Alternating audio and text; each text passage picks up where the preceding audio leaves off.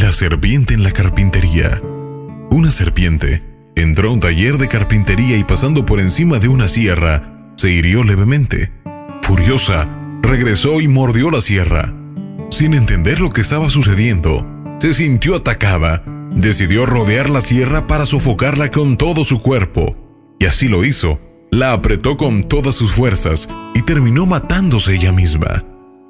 La moraleja de esta situación. En la vida, a veces es mejor ignorar situaciones, comportamientos y hasta palabras. ¿Por qué? Porque mientras más vueltas les das, más se lastiman. Escoge bien las batallas que quieres pelear. No todas valen la pena.